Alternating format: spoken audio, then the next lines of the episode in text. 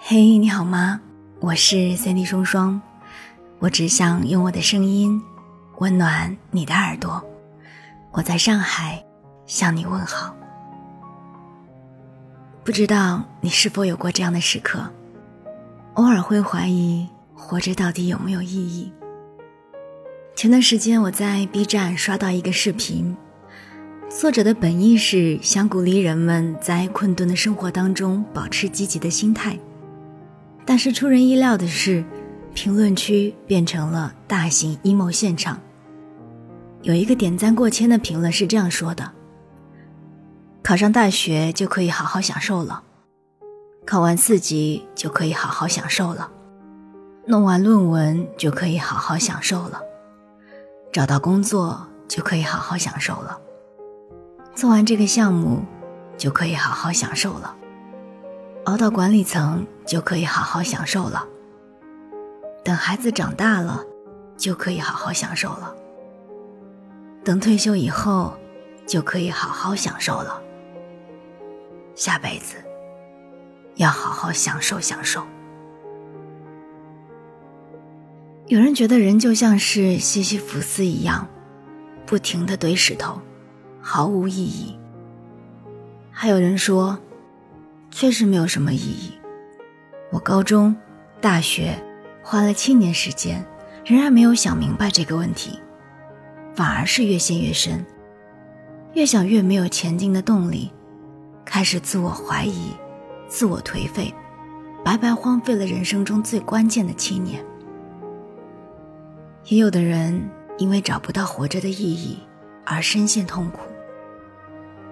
所以，人生的意义究竟何在啊？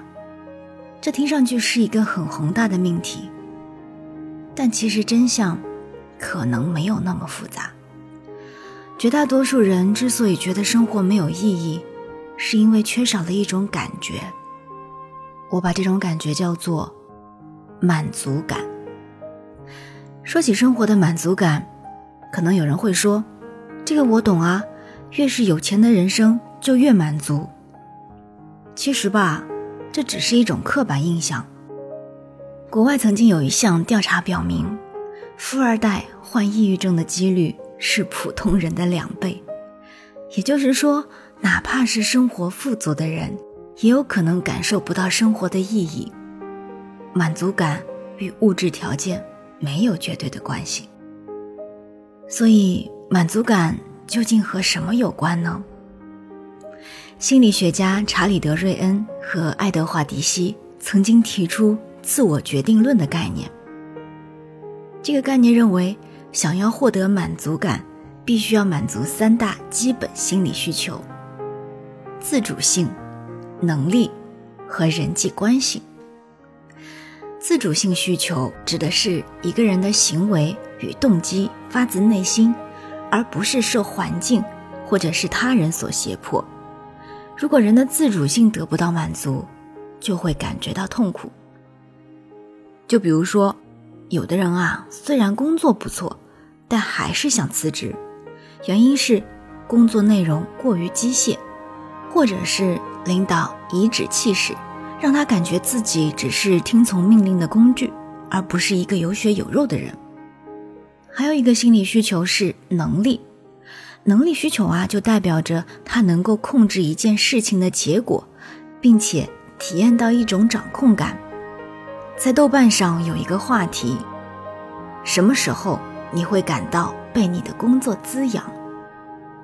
有很多网友都分享了自己的经历，当中有一个共性是这样的，就是当我们看到自己的工作成果，或者是克服了原本以为克服不了的问题的时候，幸福感是非常强的。这种胜任感会给个人带来很大的幸福感。而相反的，如果一个人长期没有掌控感，每一件事情都花费九十分的力气，却得出了六十分的结果。那么他就会非常缺乏掌控感与自信，整个人也会陷入痛苦当中。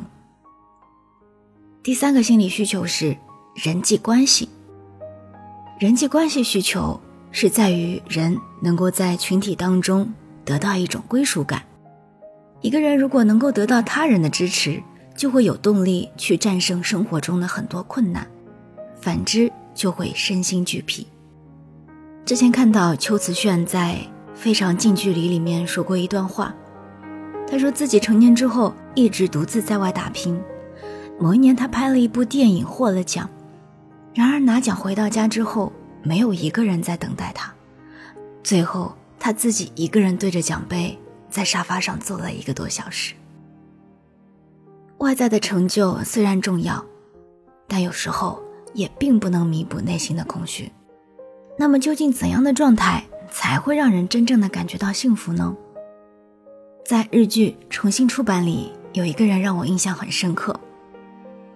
少年中田博，他非常有天赋，但因为他性格孤僻，画风怪异。经常被同事嘲讽，表面上呢，他波澜不惊，实则一直在默默努力。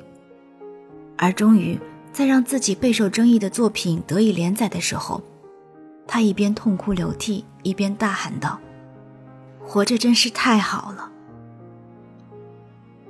我相信那一刻他是幸福的，因为他体验到了强烈的意义感与满足感。而要做到这一点，其实需要和两方面的连接。一个呢是与事物的连接，就像中田博一样，他的现实世界一片荒凉，从小家境不好，还被父母虐待，而他唯一的救赎就是漫画，每一次画画都可以创造另一个世界，而在这个世界，他总是可以感到被疗愈。与事情的连接，让他同时满足了。充实感、意义感与成就感。如果这一种连接缺少了，就会让我们感到好像缺了一个拼图一样，说不出的空虚。还有就是，你需要与人连接。日本心理学家水岛广子说过，所谓的归属感，很大程度上取决于一个人能否真正的与周围他人建立关联，同时。真正接纳原原本本的自己，而与他人连接的关键就在于自我袒露。我们需要接受自己原本的样子，同时相信别人也会喜欢我们原本的样子。在电影《心灵捕手》中，心理医生和年轻人分享关于去世的妻子的回忆。最让他怀念的，并不是什么重大的时刻，而是妻子放屁的尴尬日常。他说：“这些特质让她成为我的太太，她也知道我的所有小瑕疵，人们称之为不完美。其实不然，那才是好东西，能选择让谁进入我们的世界。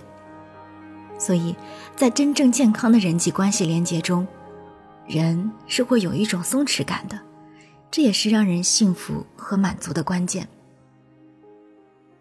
所以。”如果此时此刻你正在怀疑人生的意义，你正在感到对生活有些不满足，或许你可以试着去找到自己热爱的事物，并且愿意专注这项事物，从中去获得巨大的满足。正如刚刚跟你分享的中田博，他在漫画中感受到了精神的满足。当然了，我认为这份热爱并不需要多宏大，它甚至可以是。你热衷于探寻好吃的食物，或者是每周睡一个超过八小时的长觉，那些所有能让你感受到快乐的事情，我觉得也是一种意义。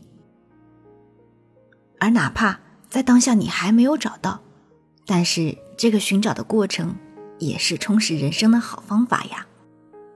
曾奇峰老师曾说：“一个快乐的人是不会问活着的意义是什么的，问出这个问题的人。”一定是很痛苦的，因此，若你在质疑生活的意义，说明你的生活可能是有一些不满足与痛苦，而唯一的解决办法，就是直面内心，找出痛苦的根源，去解决它。这个过程或许会很艰难，但只有迈出这一步，我们才有可能成为更好的自己。所以，就让我们一起努力。找到属于自己的那一份小确幸吧。我是三弟双双，我们下期再见。